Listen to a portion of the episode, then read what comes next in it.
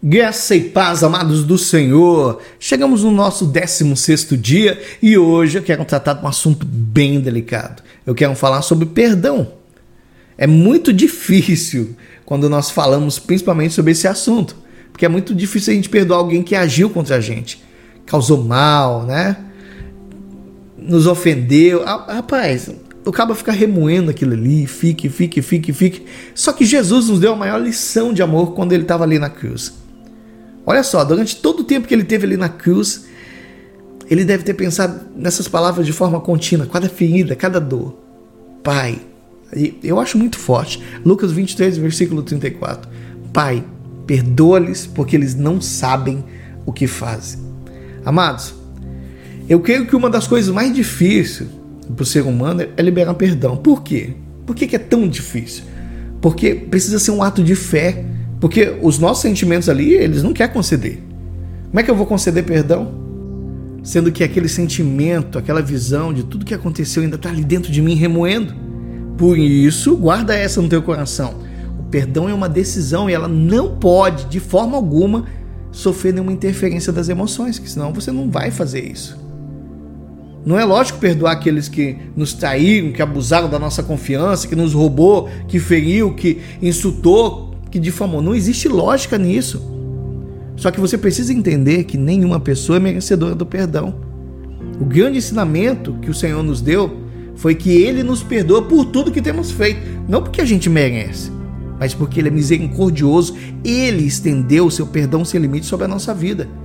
Por isso o Senhor ele nos cobra a mesma postura. O Senhor está falando, libera o perdão a todos em relação a tudo que fizeram ainda que a gente precise perdoar repetida vez a mesma pessoa. O apóstolo Pedro chega para Jesus e falou: Senhor, até quantas vezes tenho que perdoar meu irmão? Até sete? E Jesus falou: Não até sete, mas até setenta vezes sete em um dia. Amados, o perdão é muito importante na nossa vida, porque ele é a habilidade vinda do Senhor agindo nas nossas habilidades humanas.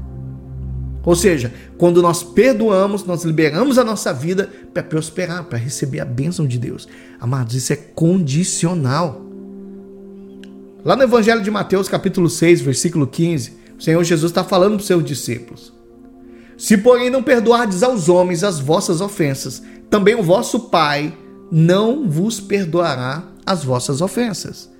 Ou seja, na própria palavra já está escrito. E tem outro detalhe Olha o que, que o Senhor está dizendo. Ou, se você sabe que alguém tem alguma coisa contra você, você deve ir até essa pessoa e pedir perdão. Porque o perdão é que vai trazer a bênção para tua vida, não para quem te feriu. Não está falando que é para essa pessoa a bênção, é para você.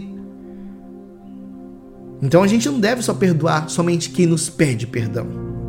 A gente deve também pedir perdão para aqueles que não se arrependeram do que fizeram contra nós. Pastor, mas isso é muito difícil. É claro que é. Por isso que eu estou falando que é um ato de fé. E você não pode deixar que as, as emoções tomem conta disso. Porque é uma decisão que você precisa tomar se você quiser continuar. Você precisa entender que o perdão ele é remédio para a tua alma. E nós temos que praticar ele todos os dias. E sempre dar uma sondada no coração para ver se não tem uma raizinha ali, pequenininha, de amargura. Porque esse pequenininho, essa raizinha, ela pode te destruir.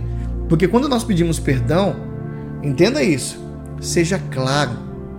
Quando você for pedir perdão, seja muito claro quanto ao motivo pela qual você está fazendo isso.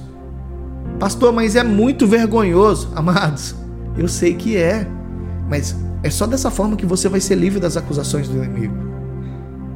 E confessar a tua falta demonstra o teu verdadeiro arrependimento que te leva a pedir perdão e a mudar de atitude. Então, existem coisas dentro de você, eu tenho certeza que esse áudio está chegando até alguém aí que precisa ajustar coisas dentro dela. Existem raízes de amargura e essas raízes começam a dar queimação, azia, mal-estar, problemas emocionais seríssimos. Quando Deus nos perdoa, que, que Deus faz? Ele lança o erro que a gente cometeu no mar do esquecimento. Isaías 43, versículo 25. Você pode checar lá. Ou seja, perdoar é deixar o erro, a culpa para trás e nunca mais ir buscar. Tem muita gente, Deus está falando de forma poderosa através dessa palavra aí.